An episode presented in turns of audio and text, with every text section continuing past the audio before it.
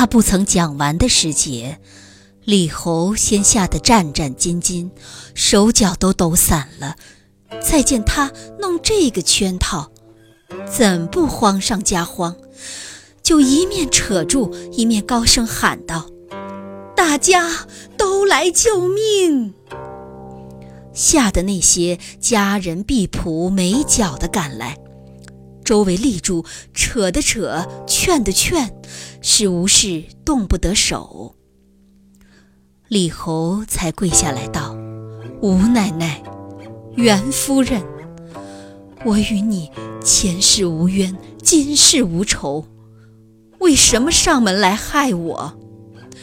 我如今不敢相留，就把原教送你转去，也不敢退什么彩礼，只求你等袁老爷回来，替我说个方便，不要告状，待我送些银子去请罪罢了。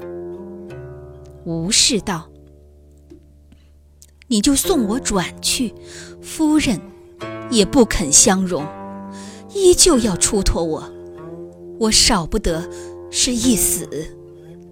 自古道，走三家不如做一家，只是死在这里的快活。李侯弄得没主意，只管磕头，求他生个法子，放条生路。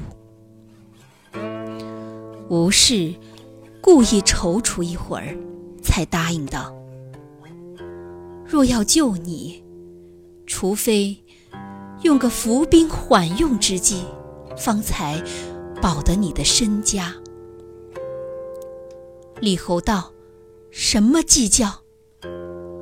吴氏道：“我老爷选了官，少不得就要回来，也是看得见的日子。你只除非另寻一所房屋。”将我藏在里边，待他回来的时节，把我送上门去。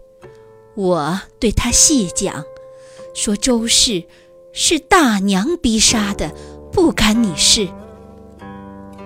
你只因误听媒人的话，说是老爷的主意，才敢上门来向我。及至我过来说出缘故，就不敢近身，把我养在一处。待他回来送还。他平素是极爱我的，见我这等说，他不但不摆布你，还感激你不尽，一些祸事也没有了。李侯听见，一一连磕了几个响头，方才爬起来道：“这等不消别寻房屋。”我有一所净室，就在家中，又有两个女人可以作伴，送你过去安身就是。说完，就叫几个丫鬟，快送吴奶奶到书房里去。却说邹和两位小姐，闻得他又娶了一位新人，也少不得向前番叫丫鬟来做探子。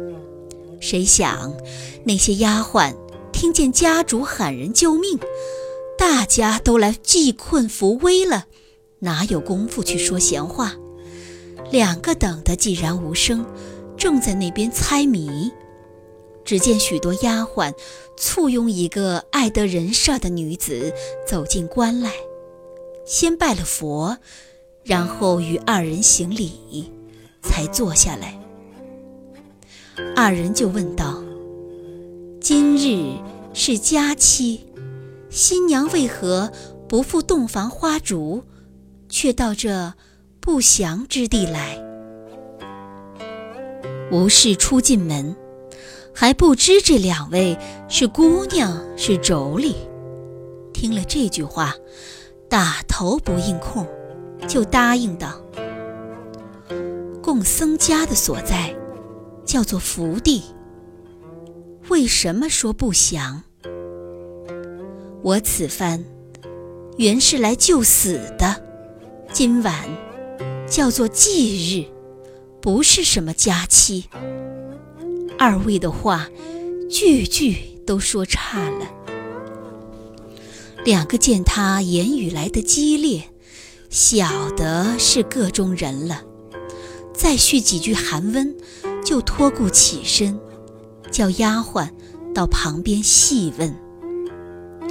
丫鬟把起先的故事说了一番，二人道：“这等也是个脱身之计，只是比我们两个做得更巧些。”吴氏趁他问丫鬟的时节，也扯一个到背后去问：“这两位是家主的什么人？”